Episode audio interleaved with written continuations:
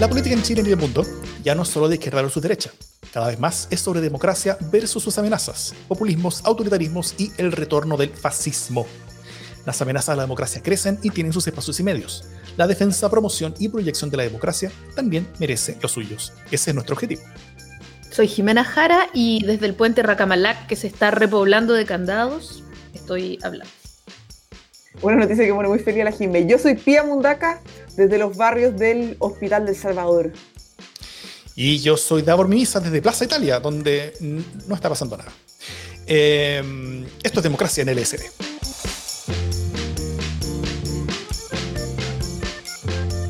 Comencemos diciendo que la convivencia en la derecha no está pasando su mejor momento.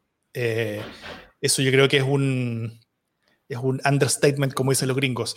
Eh, yo creo que nunca habían tenido tantos problemas, tal vez desde las primarias del 2013, no sé si se acuerdan, cuando terminaron entre insultos y que su ganador se hubiera retirado de la contienda por problemas de salud, entonces luego una toletora gigantesca en magnitud para terminar escogiendo a Evelyn Matei como candidata.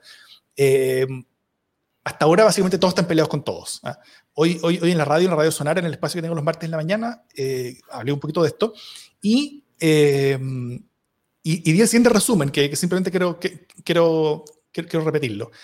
Eh, la UDI está enojada con el gobierno por el veto que no fue, ¿no es cierto? Este, veto, y, que creo que fue, fue como el detonante como de como esta gigantesca ola como de, como de conflicto, donde se pidió que el gobierno vetara la la votación para salvar básicamente la reelección de muchos alcaldes que inmediatamente ahora en la elección municipal que viene no van a poder presentarse a la reelección después de esta especie como de, como de voto medio chapucero en el, en el Senado donde pensaron que votaban por una cosa pero finalmente están votando por otra y, como que todo se les vino eh, y, como, que todo se les vino encima. Pero el gobierno no logró tener los votos para ese, para ese veto. Entonces, ¿qué significa eso? Que eh, muchos alcaldes, sobre todo de la UDI, que es el partido más, más perjudicado, está, están... Eh, en la situación de que no van a poder presentarse a la reelección. Y esto, por supuesto, rebaraja el poder dentro de la derecha, dentro de la política entera, en verdad. Entonces, primero, la UDI está enojada con el gobierno por el veto que no fue. El gobierno está enojado con parlamentarios de RN y la UDI por el postnatal. La UDI y Evópolis están enojados con desbordes por el discolaje. La UDI y Evópolis están enojados con RN por ser populistas. La UDI está enojada con Blumel por, el, por no haber logrado el veto. La UDI también está enojada con Evópoli, por extensión, por estar enojado con Blumel. La UDI y Evópoli están enojados con Monkeberg por no controlar, por no controlar a desbordes. RN está enojado con el postnatal. Eh, perdón, RN está enojado con Briones por no abrir la billetera. La UDI está enojada con el presidente por haber cedido el tema del postnatal, después que la UDI dijo que no, que, esto jamás.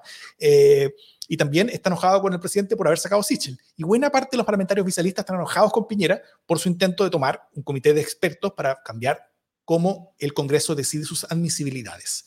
Eh, y si René antes criticaba a Piñera por las salidas de libreto, eh, ahora tanto la UDI como Evópolis también se sumaron y están criticando a Piñera por su última salida que fue a la vinoteca, que fue muy bien conversada la vez pasada. De hecho, salud. Eh, salud. Y, y, ahora todo el mundo está diciendo que, que, que, ya no es hora de seguir haciendo como estos horrores forzados. Y, y ya el eh, la frase tal vez de la semana es el déficit de conducción, eh, donde los partidos están acusando un déficit de conducción de parte del gobierno. Entonces, ¿qué es lo que esto configura? Es básicamente un, eh, es un pelotón circular de fusilamiento, donde todos están disparando contra todos y donde nadie sabe muy bien qué es lo que va a pasar. ¿Cómo lo ven? yo mantengo mi sensación, como Mira, voy a ser franca, hay algo de agradecimiento que nos han podido, que estos amigos nos han permitido salir un poco de la pandemia y, y al menos discutir, evaluar otro tipo de cosas, lo cual mentalmente es bastante saludable. Eh, la declaración de la UDI me pareció impresionante, eh, la verdad. Eh, como además de la reacción que tenía y otros temas más formales, es bien impresionante cómo tiran toda su caballería contra el ministro del Interior. Cabe señalar que el ministro anterior eh, del gobierno del presidente era de ellos, era Andrés Chadwick de, la UDI, que al parecer sigue siendo una, una persona muy, muy activa en el mundo de la UDI, que sigue aconsejando harto. La relación con, con Blumel no ha, sido fácil en ningún momento, no solo ahora, sino que yo creo que eh, en la administración del estallido, los temas de violencia, a la UDI siempre le ha incomodado eh, y lo han hecho saber con mayor o menor intensidad, pero ha sido bastante eh, constante. Y hoy día el tema del veto no veto, siento que les da un poco como un insumo para atacar a quien, a quien han buscado harto, lamentablemente, encuentro yo. A mí me encanta eh, lo que está pasando, no, solo desde la maldad propia que se podría esperar de una persona izquierda, obviamente, sino que me recuerda, es casi cinematográfica, me recuerda de hecho la última escena de Perros de la Calle de Tarantino. No sé si ustedes se acuerdan, que era exactamente todos apuntándose a todo. Eh, era, es una escena gloriosa que se repite hoy día en la derecha eh, no es que yo de alguna manera festine con las desgracias de la derecha, tampoco es que no tengamos tejado de vidrio en la izquierda, eh, pero esta vez son ellos los camorreros y, mm, me parece que, es divertido, eh, pero que también se están farreando una oportunidad, ¿no? La semana pasada nosotros estuvimos hablando de la, de la punta de lanza esto de la puntita es un poco confuso, pero, pero ya, la punta de lanza que está tratando de insertar eh, Mario Desbordes eh, en la derecha, tratando de modernizarla y tratando en el fondo que salga un poco del, de la hacienda, de la viña y de la iglesia y que empiece a mirar otro tipo de cosas, ¿no? Eh, y que deje de aferrarse tanto a los dogmas y que siga siendo derecha, pero una derecha un poquito más moderna y eso le ha caído encima. Una derecha al futuro, como ha dicho Mario Desbordes como un adoquín. Eh, y, además encuentro que Davor se saltó la parte en que RN está enojada con RN, eh, que también es parte de este drama, ¿no? Porque, ¿Qué fue lo que hablamos la semana pasada? Están todos enojados con RN y RN también está enojado con RN, lo cual lo hace aún más confuso. Eh, es, un, gran tornado en el que además están pasando cosas entretenidas, como por ejemplo que gente de la UDI esté sacando al pizarrón al, al gobierno por la izquierda, ¿no? Y que salgan diciendo que no hay razón para que se sigan aferrando al, tema de las AFP. Entonces me parece que ahí están pasando cosas interesantes en las que se puede tirar el carro aún de manera inesperada. Sí, a mí, me gustaría simplemente destacar algunas como, como, como cosas más bien simbólicas eh, que están ocurriendo también, eh, que, que, como que le dan un poquito de sabor a toda esta pelea, ¿no es cierto? como, la imagen de este, de, este alcalde hoy día, eh, alcalde ex UDI, pero alcalde como de la coalición, donde ante las cámaras de televisión él toma el cuadro del presidente Piñera y lo saca y le, dice así como a un subordinado de él, como que ponlo en alguna otra parte, ¿ah? lejos de mi oficina. Eh, también una, un grupo de WhatsApp donde, donde Piñera se, coordinaba con buena parte de los alcaldes oficialistas ayer. Eh, ayer lo que pasó en ese grupo de WhatsApp fue que que el alcalde de La Barría, de, Colina, que es un alcalde, bueno, muy conocido por los temas de los casos de corrupción varios en los que ha estado involucrado, pero que, pero que ha sido siempre un gran líder como del, tema de los alcaldes, ha sido presidente de la, Asociación de Alcaldes, qué sé yo. Entonces, escribió ahí en el grupo WhatsApp donde estaba Piñera, ¿ah? los muertos que vos matasteis gozan de buena salud. Frase que en la cultura popular se supone que se adjudica a don Juan Tenorio, pero que no está en ninguna parte de ese libro de Zorrilla, entonces es, es, como una de esas frases que la gente cree que, que, que, es como una frase docta, pero, pero básicamente cuando la dicen como que demuestran que, que, no cachan nada lo que están hablando. Pero bueno, dijo esa frase y después se fue el grupo, ¿ah? desapareció. Y después de él, muchos más se fueron también. La mayoría de los alcaldes que estaban en el grupo con el presidente se fueron del grupo de, WhatsApp con el presidente. ¿quién se quedó en el grupo? Esa pregunta es el que se queda es clave, porque va viendo todos los que se van saliendo. Ese es el que tiene más información. Por favor, dinos esa información. Bueno, sabemos que en el grupo se quedó Sebastián Piñera y se quedó Carla Rubilar, junto con algunos de los alcaldes oficialistas que no, que no se fueron. ¿ah? Pero, pero, pero el enojo es, bien, es bien transversal aquí. Y, sobre todo por el tema, de, por el tema del, del, del, del de la reelección, en el, en, el, que muchos alcaldes están siendo limitados ahora en forma sorpresiva de, de, que, de que, no van a poder elegirse, sobre todo porque en la discusión legislativa, con buena razón, yo creo, eh, al principio el tema eh, a, los alcaldes se lo estaba excluyendo de esta limitación al menos inmediata. ¿Por qué? Porque el proceso de la elección de alcalde ya estaba más o menos en curso. ¿ah? Entonces, eh, es como está bien, pero... pero... o sea, yo creo que lo conversamos algo antes, pero los parlamentarios de la UDI son responsables de este de esto y ahora sale la UDI en el fondo a ser responsable a Blumel indirectamente, pero lo están haciendo responsable de esto y esa parte de la cobrada, cuando sus, sus bancadas permitieron también una, una ley que a mí me acomoda, como que estoy, no, yo no estoy desde ese lado, pero, pero también es bien impresionante, como ellos son los responsables del resultado, ahora como los alcaldes están presionando muchísimo y seguramente temen un quiebre interno, salen a pegar todos juntos contra Blumel porque el enemigo une, eh, pero ellos fueron parte de, lo, de, esta situación, que yo creo que eso hay que recordársele a la UDI finalmente. Y no solamente eso, sino que también, ¿cuál es el ministro que está encargado de conseguir los votos en el Congreso? O sea, ¿cuál es el ministerio que está encargado de eso? Sí, pues. Sí, el ¿no es cierto? ¿Y cuál es el ministro Sexpress? Claudio, Claudio Alvarado. O sea, ya no es Ward, porque, porque por último, cuando era Ward, como que lo voy a decir, ya, pero no voy a pedir cosas a Ward, que Ward como que no, como, como que no cacha nada. Pero, pero Claudio Alvarado se supone que sí cacha, se supone que él sí tiene muñeca y sí, sí, sí, sí debería tener capacidad. Es un buen ministro Sexpress, debería serlo al menos. Tiene, muy tiene, capacitado tiene, para el cargo. Claro. Eh, pero al final, claro, el, el, responsable de haber conseguido su voto era el UDI. Pero la UDI, por supuesto, como no puede acusar a alguien de sí mismo, como tampoco quiere, quiere, quiere, quiere, generar como estos eh, críticas y roces y, desastres internos que yo ven en RN, ¿cachai? Eh, están acusando a Blumel. ¿Y por qué a Blumel? Bueno, yo creo que por estas razones. Y, por, y en parte porque ven ahí que hay, que, hay un flanco débil. Hay un flanco débil donde ellos pueden escalar un poquito más poder también. O sea, creo que parte del objetivo político es reemplazar a Blumel y quedarse ahí con el Ministerio del Interior, en el que van a poder tener después mucho más eh, eh, rol y poder para ir definiendo, eh, sobre todo, distribución de recursos a nivel regional que influya después en la elección tanto municipal como en la parlamentaria. Creo que es la tercera de los domingos que ha tirado un par de noticias, estas como que se comenta, que habla que en la moneda se habla de los halcones y las palomas. No sé si los han visto. Yo creo que he leído como dos noticias de esa índole donde los halcones serían eh, políticos del tipo Chadwick eh, y las palomas son, y lo dicen, las, o sea, se le llama las palomas a Blumel, a Briones, y como a ese estilo de liderazgo que, que bien peyorativo la forma en la cual lo, claro. lo están tratando. Esa, sí, esa, es, esa distinción entre palomas y halcones creo que, creo que tuvo mucho que ver con, con, con la discusión que hubo eh, en la noche, no sé qué, exactamente qué día, si fue el, como el 11, 12, 14 de, de, de, noviembre, de que fue la noche donde, donde Piñera tuvo que decidir entre sentarse a, a negociar con la, con, con, con, la oposición una nueva constitución o básicamente sacar de nuevo los milicos a la calle y, y ya como que, como, como que balazo limpio. ¿eh? Y, y, y, en esa discusión había algunos que estaban más por, no, nosotros tenemos que ser el orden y la seguridad y qué sé yo, la Rulé por supuesto que estaba ahí, y otros eran eran, era mucho más negociar. Se, se, se supone que, que, que, Lumen le habría dicho al, al, al presidente, eh, deme 48 horas para negociar esto.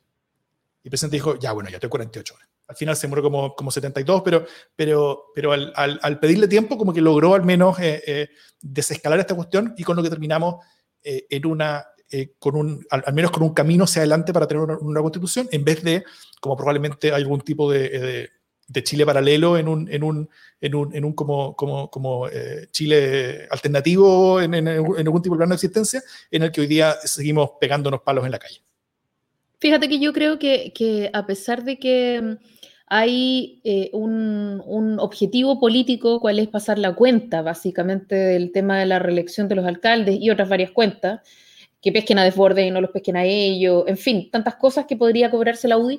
Yo creo que aquí eh, hay, hay mucha menos, eh, mucho menos maquiavelismo, esta idea de seguir escalando en los ministerios. Normalmente los ministerios se, se, se cuotean, eso es así. Entonces, si, si, van a estar en interior, no van a estar en Sexpress y, y además normalmente pasa que... que los, los, presidentes deciden nomás quién quieren que esté en el interior y chao pescado. O sea, no, no, sé si es tanto el objetivo como de seguir escalando en el poder político en un gobierno que además está, ya no puede estar peor, eh, como eh, pasar la cuenta por haber blindado a, a, un presidente en las cuerdas, que está en la pitilla, eh, en contra de sus propias bases militantes eh, regalándole un montón de puntos a Cast, porque, porque muchas de esas bases están viendo en Cast un objetivo, por lo tanto están teniendo pérdidas, fugas de, si queréis, de electores eh, hacia Cast y ellos ahí perdiendo como en la guerra,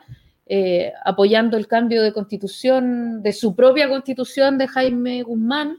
Entonces, finalmente yo creo que la UDI siente, y con muchos motivos, que ha hecho un montón de sacrificios dolorosos, ¿cachai? Profundos, eh, y que lo sigue haciendo y que más encima le cortan los pies a su alcalde, entonces yo creo que ahí ya dijeron como basta. O sea, yo creo que tiene mucho que ver con una pasada de la boleta y decir, ¿sabes qué? Paren el hueveo, alguna cuestión me tienen que dar porque tampoco estoy para la pata y el combo. Eh, que, es la sacudida que hacen eh, algunas veces los partidos aliados. Y que además, o sea, les sale muy barato hoy día pegarle de esta manera al gobierno. Y eso también permite que estas cosas pasen. ¿Es culpa del gobierno que salga barato? Sí, no, obvio. No, o sea, el gobierno, estoy de acuerdo en eso, pero es, es poco costoso para un partido oficialista salir a pegarle al gobierno de esta manera. Sí. Y, esto yo creo que ha llegado como, como a niveles bien como duros de, de, amenaza y rechazo. Y, yo creo que esto, que esto se va a medir por primera vez ahora en el, en el voto de en el, en, el voto donde el, donde el gobierno acaba de presentar un veto hoy día, estamos grabando martes 7 de julio en la noche, eh, acaba de presentar un, un, un veto para eh, detener la ley de, que, eh, que prohíbe los cortes de servicios básicos durante la pandemia. Eh, eh, y, y, en una de las reuniones de coordinación de, de, la coalición de gobierno, donde se han dicho de todo, básicamente en esas reuniones en los últimos días, la, la misma presidenta de la UDI dijo, presidente, ¿usted está seguro que tiene los votos para, este, para, para poder eh, validar ese veto? Recordemos que, en los vetos se necesitan dos tercios del Congreso para rechazar el veto. ¿ah? Es muy presidencialista, entonces el presidente dice que no, algo es no, a pesar, eh, a, menos que dos tercios del Congreso quiera, quiera quiera ponerse a lo que el presidente dice. Y, y bueno, no habían esos votos en el momento de, de, discutir si llegaban o no a un veto en el tema de la reelección, y ahora vamos a ver si van a haber los votos. Si bien buena parte de la UDI estaba eh, muy en defensa, o sea, muy, muy en contra de la presentación de esta ley, diciendo que, que, que, era inconstitucional, que qué sé yo, que, que no correspondía, eh, ahora eh, vamos a ver si esos votos siguen estando ahí en esa dirección dado el actual nivel de conflicto que ese partido tiene con la UDI, que no lo tenía cuando eh, este, este proyecto se, se, discutió originalmente.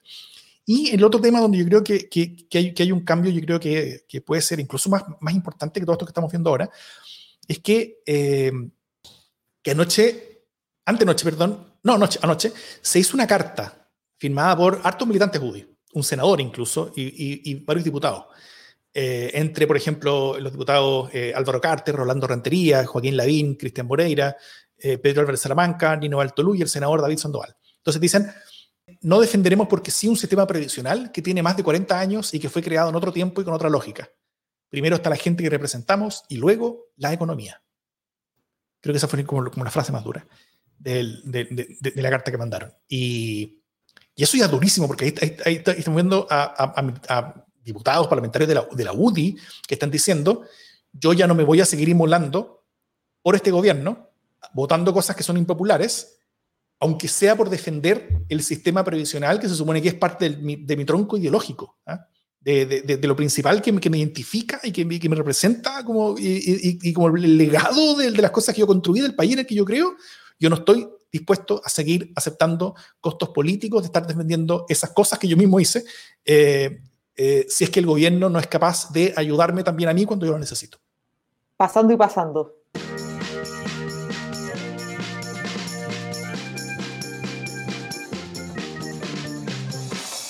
El siguiente tema tiene que ver todavía un poco con, con qué se ha venido conversando en, en el Congreso, cuáles han sido los grandes temas de la élite política, de alguna manera, donde han estado los énfasis de la élite política y cómo eso eh, hace sentir a la, a la ciudadanía.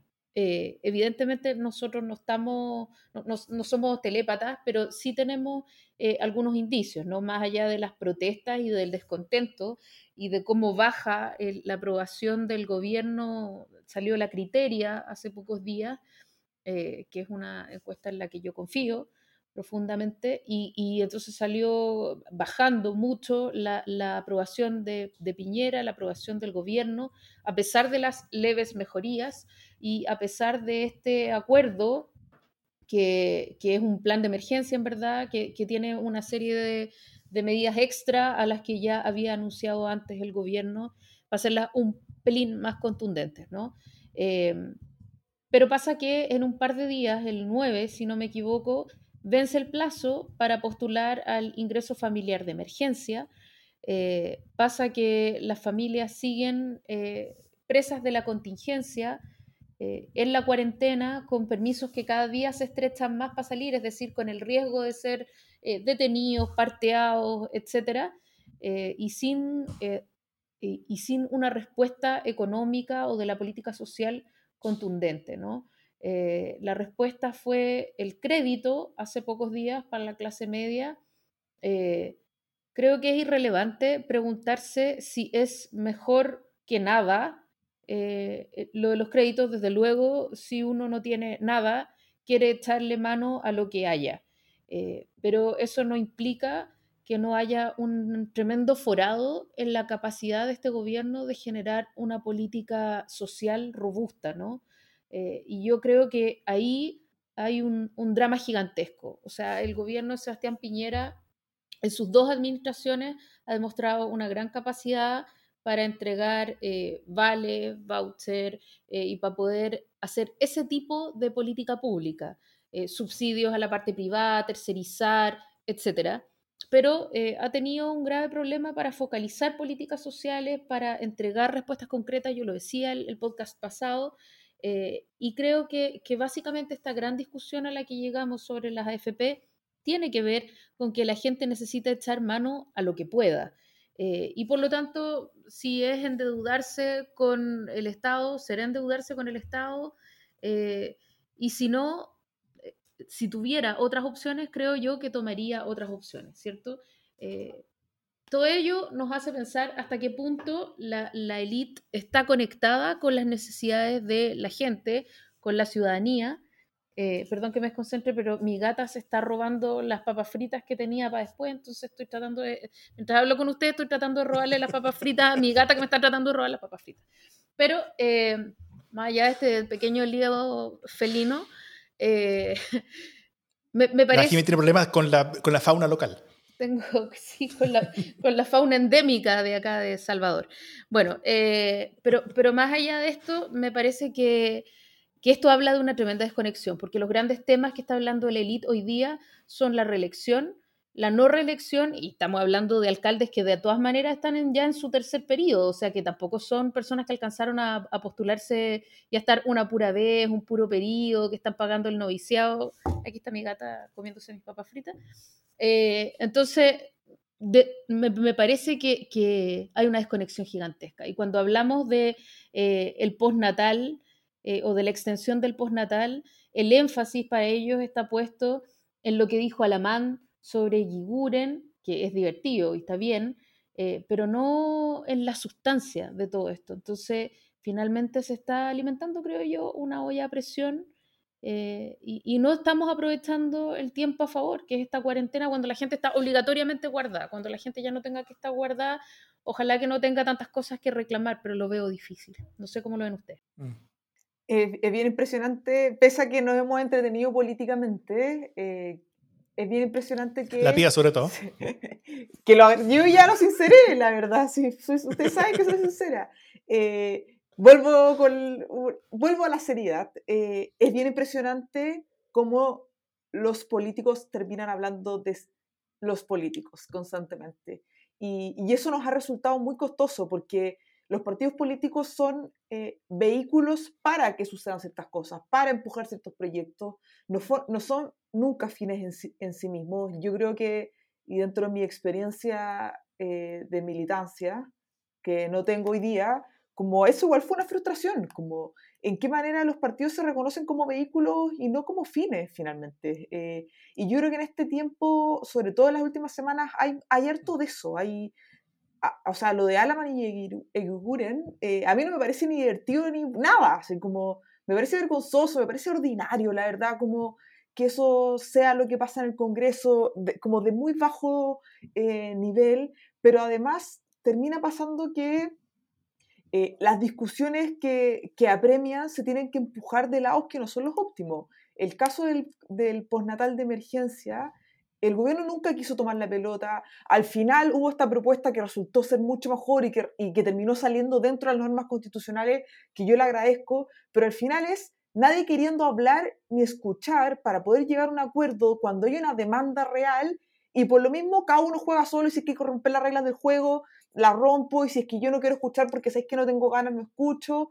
Y, y, yo creo que ya sabemos, ya no sabemos muy bien el resultado de esa historia. Eh, entonces, obvio que es preocupante que esa siga siendo la, la lógica. Lo mucho que adelantaron los, los militantes de RN la disputa interna, que cada vez que un parlamentario en general sale hablando, un parlamentario RN, sale hablando sobre eh, la elección interna, aparte diciendo como, lamento mucho que estemos hablando de esto, puta, pero es lo que estoy haciendo, como... Y, y un juego político que yo creo que, pese a que agradezco el entretenimiento en, pandemia, no es lo que necesitamos que ellos estén gastando toda su energía ni eh, la discusión pública. Creo que entramos en esto en un momento complicado. ¿ah? Eh, tal como Carabineros llegó a octubre en un momento muy débil, muy debilitado, eh, por razones que venían de antes, por razones de, de, corrupción, de legitimidad interna, de, de, pérdida de estructura de mando, etc. Yo creo que la política chilena se enfrentó a la pandemia en, un pie tan malo como Carabineros se enfrentó el 18 de octubre. Em, y, y eso por varias razones. O sea, primero tenemos a una a una centroizquierda izquierda completamente dividida y haciendo guerra entre sí, donde cada pequeña diferencia son modelos de país que son incompatibles entre sí, por lo tanto no, no merecen ni siquiera conversación. Eh, por aquí recordaban que, que, que, tal como en la derecha hay una tole tole, eh, ahora hace, un rato, hoy día, una, una, diputada PPD le dio los votos a la derecha para, para sacar a un, a un RD de, de, la presidencia y la Comisión de Defensa en la Cámara, eh, para creo que fue la diputada Carvajal hacia el, el, diputado Brito, para, eh, y, nadie sabe muy bien por qué, ¿ah? y, parece que esto fue venganza por, eh, sobre cómo RD como que sacó sus votos e hizo y, facilitó que, que, que, Diego Paulsen de RN terminara siendo inéditamente eh, presidente de la Cámara. No sé si se acuerdan, nosotros hicimos un, programa donde hablamos bastante de eso. que investigamos mucho sobre el nuevo presidente de la Cámara en aquel momento. Claro, y, lo, y, el, el, nombre del programa, que no me acuerdo cómo se llamó, pero, pero, pero era, era era sobre, ese, sobre, justamente ese, ese, tema. Y, em, y también eh, el, el, gobierno estaba en un momento en el que en el que el gobierno que decidió hacer Piñera desde el principio era un gobierno basado en la guerra cultural, ¿ah? basado como en, esta, como en esta cosa más bien como de, como, como de, como de preferir la intensidad de las ideas propias más allá de, de, de la negociación. Y, y, en ese contexto se enfrentan a situaciones de emergencia y complejas donde el Estado tiene que volverse keynesiano, porque no hay ningún otro Estado posible en emergencia que, que, un, que un Estado que dé plata, pero estamos súper atrasados en todas las ayudas, en todas las políticas públicas, en todas las propuestas, porque el gobierno se ha negado y, y porque tiene un, una reticencia de fondo a eso. Eh, y, me, y, me, gustaría dar como un, un ejemplo al respecto. Eh, sobre todo con, la, con, con, este crédito que se propuso desde el, desde el gobierno, el, el, el, crédito blando de, de, tasa real cero, etc. Pero hay algo que no se discute sobre ese crédito, que es que, eh, y, y, tampoco se discute como en, en, la comparación entre ese crédito y el sacar plata como del, del 10% de ahorro a las pensiones, ¿ah?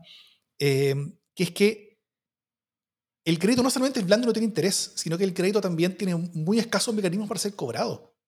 O sea, es, es, cobrado solamente como a través como de, como de devoluciones de impuestos y, un par de herramientas más muy limitadas que tiene el Servicio de Internos.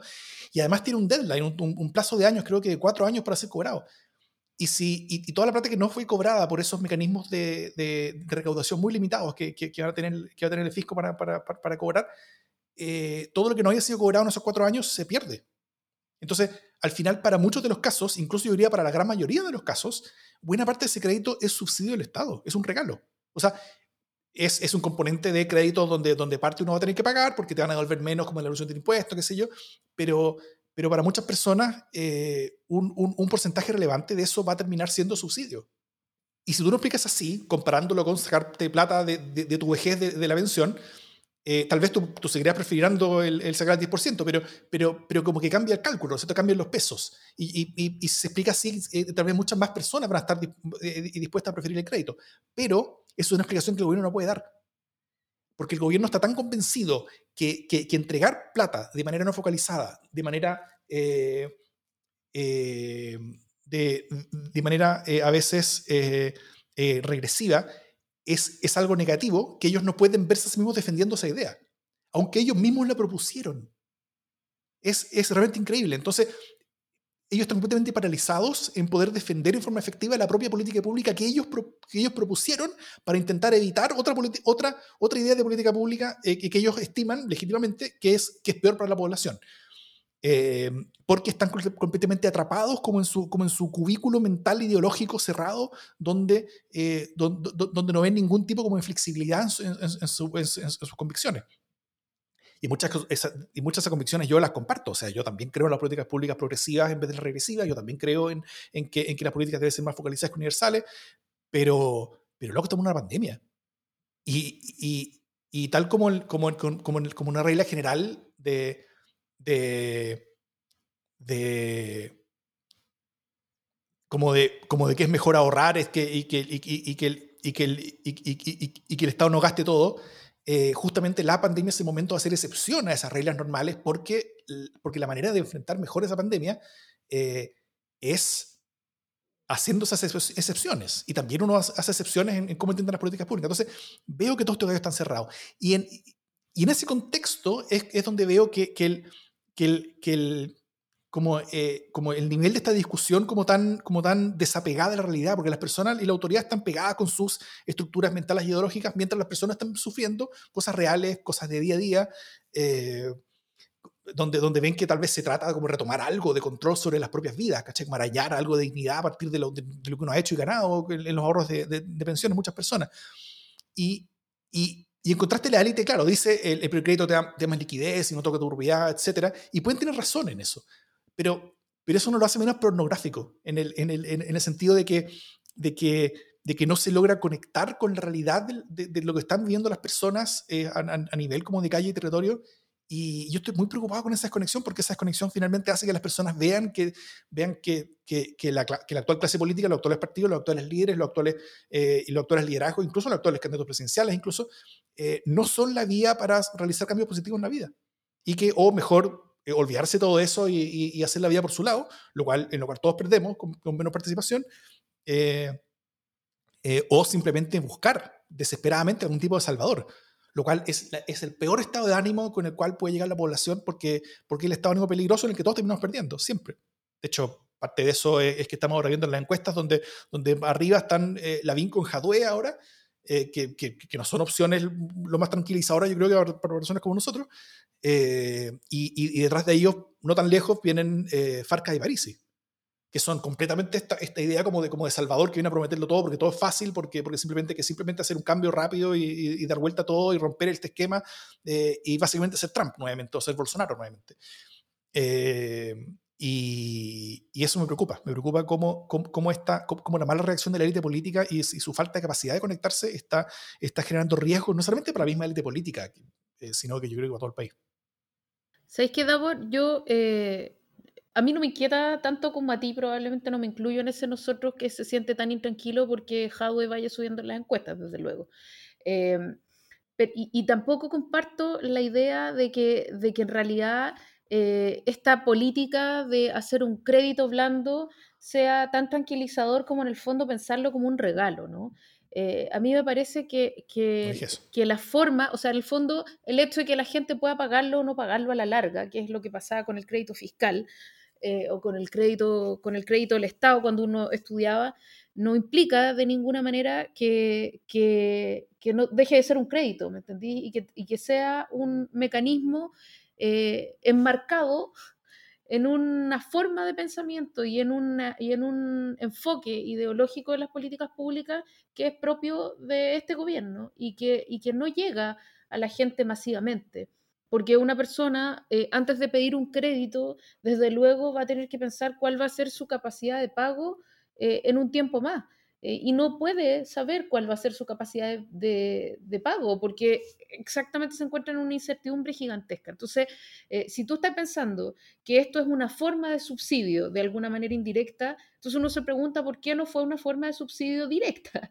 Eh, porque si el 80% de la gente en este momento es gente de clase media, que estamos hablando de gente sumamente precarizada con acceso a crédito, eso es de lo que estamos hablando, eh, ¿por qué entonces no eh, hablamos de una transferencia directa o de otro tipo de políticas sociales eh, que pudieran ser más tranquilizadoras y que no fueran un préstamo. Es decir, te presto esta plata que tú me vas eh, a devolver después. Eso por una parte. Y por otra parte, si estamos hablando de entregar plata y, nos pasamos a las medidas con las que el gobierno ha abordado las crisis de las grandes empresas y con, eh, y con el marco que está abordando las, las crisis de las grandes empresas como LAN, por ejemplo, donde también eh, el foco es eh, créditos y, créditos blandos que va a tener que pagar, que no sé qué, que la cuestión, pero que también eh, son con garantías estatales. Es decir, aquí también puede pasar lo mismo, puede pasar que las grandes empresas no nos paguen de vuelta la plata.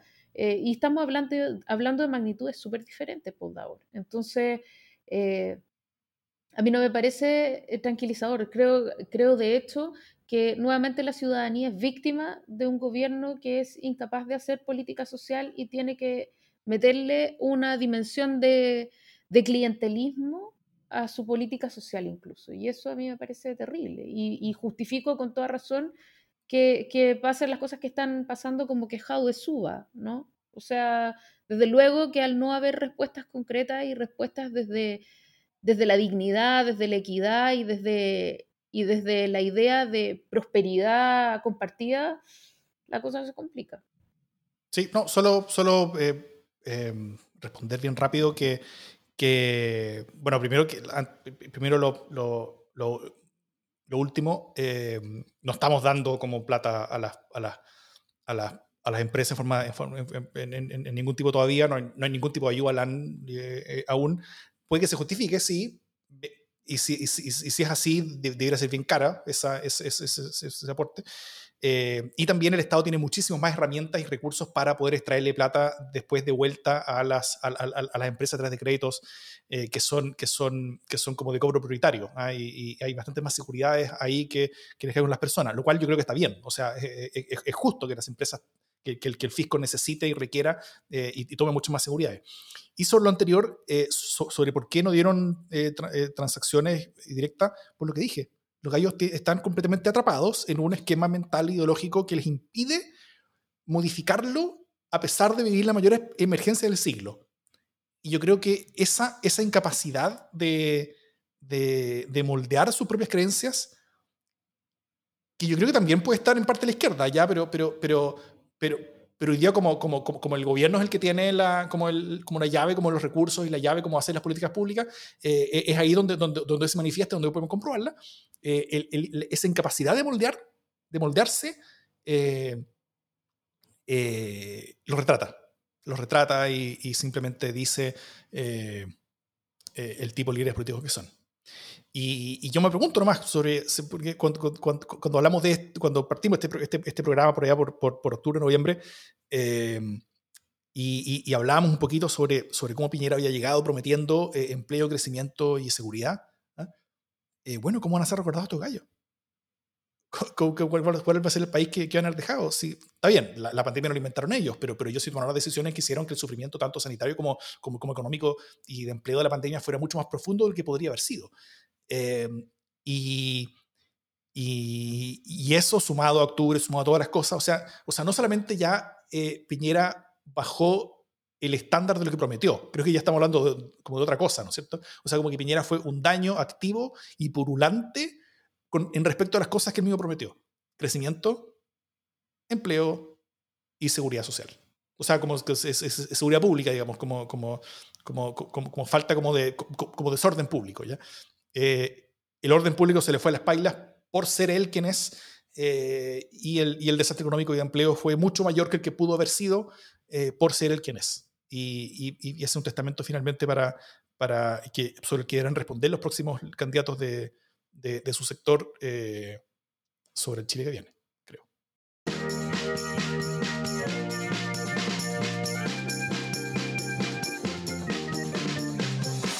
Vamos en el último bloque de esta noche em, y vamos a hablar un poco de esta leve mejoría en la región metropolitana respecto a, los casos, a cómo se ha desarrollado la pandemia. Yo creo que como hay que ponerle el apellido de región metropolitana porque esto no es una realidad en ningún caso de, todo Chile. De hecho, hay, hay comunas eh, que han empezado a complicarse bastante, pero al menos en la región metropolitana eh, se evidencian, como yo creo que ya el ministro de Salud lo dijo, en el informe de espacio público también se habló como de que hay evidencia acumulada suficiente para ir diciendo que hemos pasado esta etapa de leve mejoría.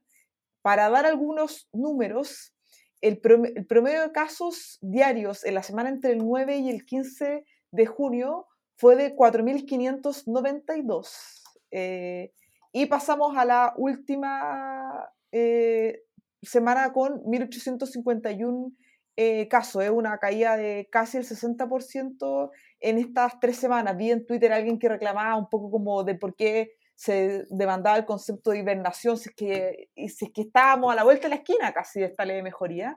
Eh, pero fueron tres semanas de una crisis bien dura y una pandemia no, tres semanas no es el fin de semana largo finalmente. Eh, y la tasa de positividad también ha ido cayendo, que desde espacio público han sido bien insistentes de que sea como un indicador para, para ir tomando, para tener una mejor fotografía más que el número de test realizados o el número de contagio. La tasa de positividad entre la semana del 9 al 15 pasó entre un, o sea, de esa semana eh, fue un 44,9 eh, el promedio semanal y pasó a la última semana de a un 26,5. Eh, Entonces, son señales que yo creo que no es para celebrar ni, ni no exageremos como el entusiasmo, pero sí, yo creo que con libertad uno le da un poco de respiro de eh, la angustiosa eh, situación en la que llevamos un buen tiempo y me parece muy saludable que todos sentamos un poco ese, ese respiro. El tema hoy día es cómo logramos que este esfuerzo que ha implicado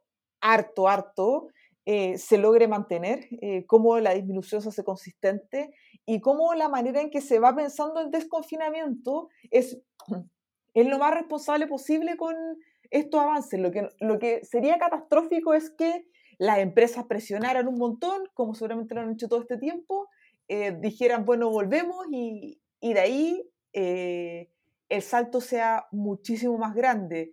Eh, se ha dicho harto que se está preparando un plan de desconfinamiento. Yo creo que es importante que eso eh, esté bien articulado para que cuando se presente un plan tenga la mayor legitimidad y la diversidad de voceros comprometidos con este plan que permita que efectivamente eh, se lleve a cabo.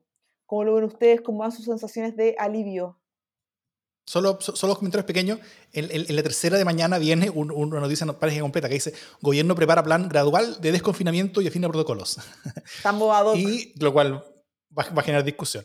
Y, eh, y, también, como bien nos dicen acá, estamos. Ah, creo que no conté esto eh, durante la grabación en, podcast, lo, lo, conté un poquito en la previa. Estamos haciendo eh, esto un, un late, estamos haciendo streaming en vivo eh, entonces tenemos a gente participando de, de, este programa a través de nuestra página YouTube. Y, eh, y mi buen amigo eh, Boris Tomisic me recuerda, en Antofagasta, dice él, estamos hashtag hasta el Loli, marca registrada. Como en varias regiones más. ¿ah? Arica también se ha complicado mucho. Bueno, Antofagasta, Calama, Arica son comunas que han empeorado. Y, y, y, efectivamente no es la misma situación que se vive en todo Chile pero Santiago era, se había escapado hasta las nubes. Entonces, como Santiago tenía casi todos los casos en Chile, o buena parte de los casos en Chile, entonces una, una pequeña baja en Santiago es mucho más notoria en números totales que una fuerte alza en, en, muchas de las regiones, porque el, el, alza parte de una base mucho más baja, mientras la baja de Santiago parte de una, de una base gigantesca. Eh, eso. O sea, el caso de Antofagasta y Calama estuvo tan... O sea, piensa que en un momento Calama tenía casi que más casos que Antofagasta. Y son ciudades con dimensiones muy, muy distintas. Y ahí salió todo el tema de eh, la minería, el aeropuerto de Calama lleno, eh, el alcalde demandando más medidas. No, las regiones han, o sea, han entrado en varias situaciones muy, muy complicadas. Por eso fui insistente en decir como esta leve mejoría es de la región metropolitana y en ningún caso eh, homologable a, las demás realidades de las regiones del país. Hay regiones que han estado mucho más tranquilas durante todo este tiempo también.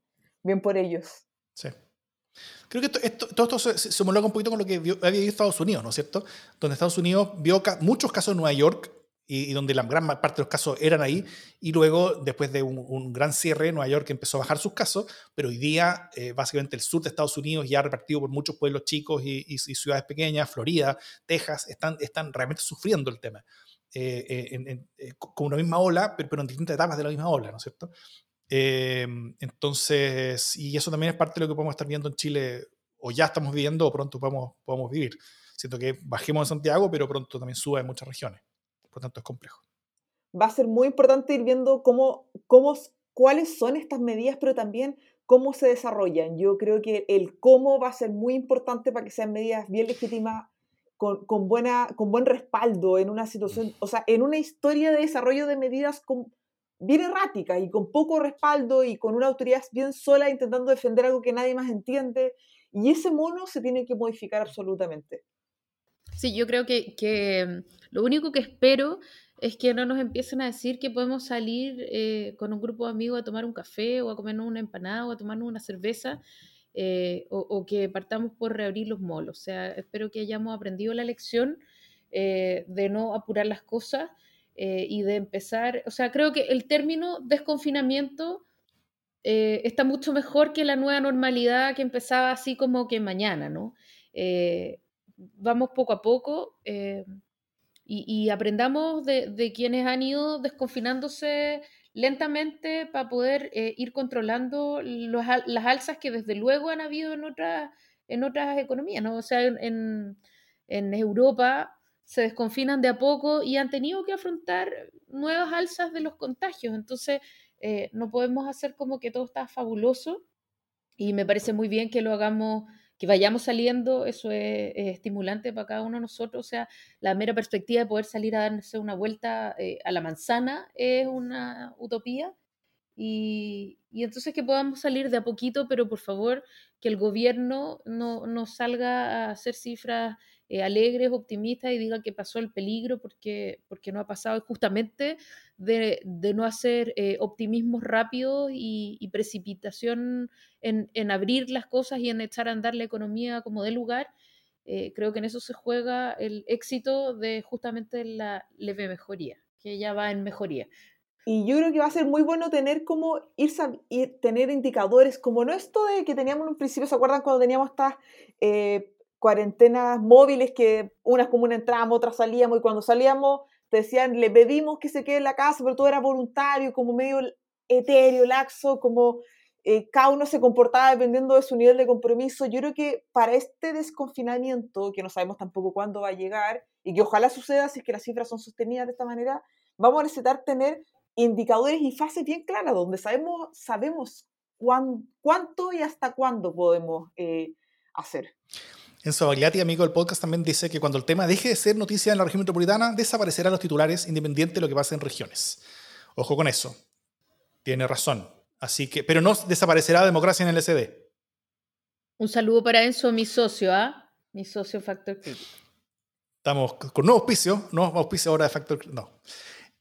Eh, Por si nos están viendo potenciales gigantes de Factor Crítico. Eh, para, bueno, primero para reabrir vamos a necesitar además de una baja importante en los casos, eh, como se dice por ahí, un 5% de positividad, pero también... La autoridad ha dicho 10. Eh, bueno, 5 debería ser.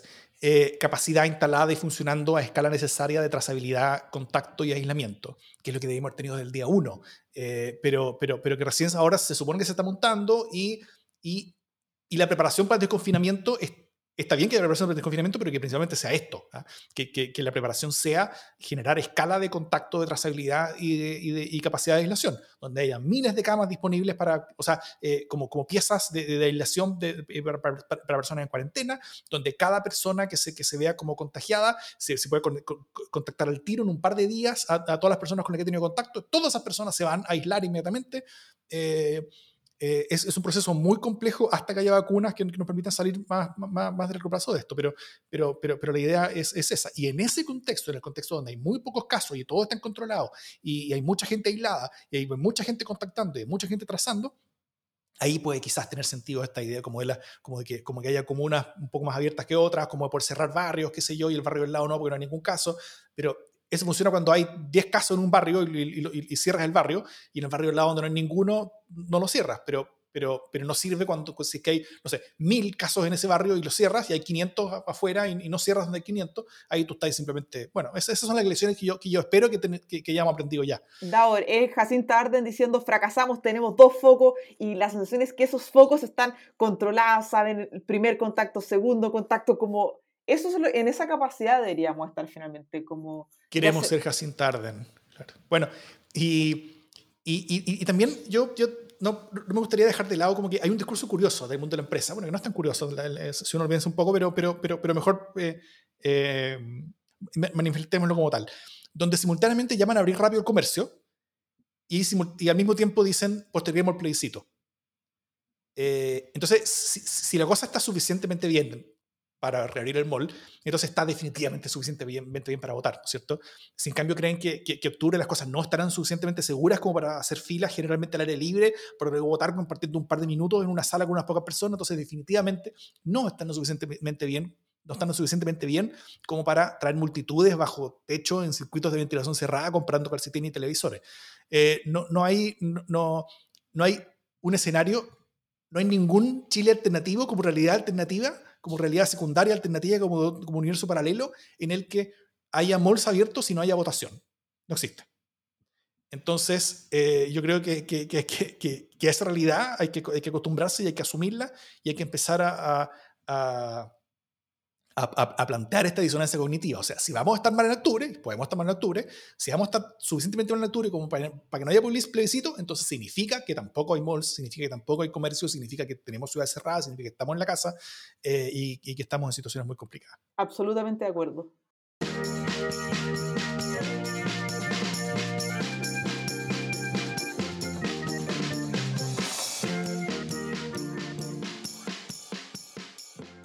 Las buenas noticias. El público que nos mira, ¿tiene buenas noticias? Mientras nosotros contamos las nuestras, los, los leemos. No, yo no tengo buenas noticias. Bueno, la buena noticia es la, es la mejoría, pues ya, con eso es suficiente buena noticia, no me pidan más buenas noticias. con eso ya cerremos, chao, chao. Pero está bien, pues. Bueno, yo tengo una buena noticia. Pía, ¿tú antes tienes alguna? No, te cedo la palabra sin ah, ningún problema. Bueno. No, la semana pasada me fue muy mal me quiero poner de gala y quiero contar mi buena noticia, porque esta semana, eh, bueno, se estrenó el, el, 3 de julio, se estrenó en Disney Plus, que no existe en Chile, pero para uno que tiene recursos eh, tecnológicos, uno puede esquivar ese tipo de eh, fronteras tecnológicas y acceder igual a los contenidos. Los contenidos son libres en el mundo en forma real, si uno está dispuesto a ser blando con, con, ciertas reglas. Y, y se estrenó el musical Hamilton yo lo bajé, por supuesto, lo vi en glorioso HD con buen sonido, eh, en, mi, en, mi narcotelevisor, como dicen, como dicen algunos, y, eh, y en verdad es maravilloso. O sea, primero, es el mejor show de Broadway tal vez en la última década o décadas. O sea, es, eso primero. Eh, hasta llegar a ser un fenómeno cultural, yo creo que en toda su expresión. El, disco que más escuché el 2017 fue Hamilton Mixtape, que, que, es como una especie como de, como de como de revisitación como de, los, como, de las canciones de este musical hechos por las principales como estrellas del hip hop de Estados Unidos. Eh, me había visto varias veces también los videos de YouTube donde Luis Manuel Miranda, que es el creador de este musical, eh, presentaba los primeros bocetos de las canciones de Hamilton en la Casa Blanca frente a Obama. O sea, yo ya era un fan completo y, mis expectativas al verla eran imposibles, o sea, era una cosa enorme. Y, y, lo que vi me las voló por la raja, o sea, realmente fue lo que me encantó, yo gocé, gocé, gocé, gocé, gocé. Por su música, sus actuaciones, la mayoría la maravillosa simbología también, como de todas las cosas que había, la historia construida, todo. Entonces, bueno, primero me gustaría decir que la, aventura de los padres fundadores de Estados Unidos es una donde la inteligencia y el arrojo, al final, en contra de todo, construyeron una nación original, ¿ah? como que una nación completamente distinta a cualquier cosa que había antes. Eh, donde esos fundadores recurrieron no a las experiencias políticas recientes, sino que a la antigua Grecia, ¿ya? a, punta de pura como erudición y espectaculares, espectaculares capacidades de, adaptación. Entonces, para inventar a pulso lo que hoy día entendemos por democracia moderna. Eh, y de ellos yo creo que Hamilton es particularmente especial. Probablemente era el más brillante de todos. Como un, tipo que, que de una inteligencia pero realmente increíble, que salió de la nada, era, era, era, era una persona casi destituida en, en, en, Puerto Rico, que llegó a Nueva York eh, casi de milagro, eh, igual que Luis Manuel Miranda, igual que el, que el creador del, del, musical. Entonces era una inteligencia demoledora, siempre conflictiva y a veces autodestructiva también. Eh, y, tal como esta élite liberal de, de Estados Unidos que tuvo a The West Wing ya para sobrevivir la, la presidencia de George Bush, eh, tuvieron al, mucho mejor, yo creo, Hamilton eh, como obra de, teatro para sobrevivir también eh, al mucho peor Trump. como para reconectarse con ese ideal que parecía perdido, reconstruir esa fuerza, inspiración para volver a hacerlo realidad. Y, yo creo que vaya que necesitamos también eso mismo en Chile. así que, nada, si puedan, véanlo. Alguien dijo, sí, alguien dijo recursos tecnológicos igual pirateo, ¿ah? Ojo, no están sacando la foto. Todos sabemos cómo acceder ahora a este tipo de obras de arte. Oye, y me encanta que también mi tocaya Jimena Cuadra, que trabaja en salud en la Araucanía, diga que la buena noticia desde la región de la Araucanía es que hay solo 305 casos activos, que me parece una tremenda noticia porque básicamente eh, es, una, es una zona que partió muy, muy complicada y que ha logrado controlar su situación. Así que, bien, mejorando. Mm. Y nos pondremos, eh, eso, y pondremos el esfuerzo también para ir sumando, yo creo que algunas cosas más vinculadas a otras regiones fuera de la metropolitana. Eso dijo nuestra, nuestra regional. La provinciana del, del, podcast. El, el, cupo regionalista será el presente. Regional. Bueno, Alejandro Fernández también dice democracia en el SD en vivo, también es una buena noticia. Y es cierto, eso es buena, si ya, ya, ya, lo mencionamos, este streaming, este show en vivo, que estamos, donde aprovechamos de grabar también nuestro podcast, mientras, mientras compartimos con, nuestro, con, con, con, con parte de la, de la, comunidad que se ha ido armando en torno a este podcast, eh, de la cual estamos muy, muy contentos. Eh, yo creo que es una buena noticia, sobre todo por, por, estos avances y pequeñas cosas que hacemos. Así que eso, ¿algún comentario final? Entonces, desde Plaza Italia, esto es Democracia en el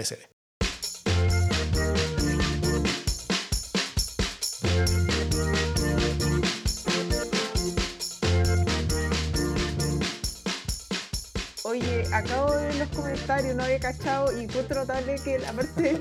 O sea, no había cachado que yo los podía ver, me pasó lo mismo que la Jimmy, yo pensaba que solo los veía Daur, po. Y como la pregunta de ¿podemos comentar mientras comienza? me fascinó. Hubiese estado mucho más atenta a los comentarios, pues fallé. Sí, la, pro la, próxima vez voy a abrir los comentarios al tiro. No, sí. ahora caché, o sea, en los últimos minutos del podcast caché, pero no había cachado antes. Oye, ¿es feo que me empiece a comer mis papas fritas chupas por mi gata? No, nunca te jugaría. Y las papitas además. Eh, yo creo que tienes que agradecer que Rosa Yarse ya no está presente en el escenario. ¿Quién es Rosa Yarse? Ya, Bujime. ¿Cómo que no es Rosa Yarse? Puta, me, me, parece que me perdí un meme importante. ¿Quién es? ¿Es la de la olla? Es la eterna Seremi Metropolitana de Salud de Piñera.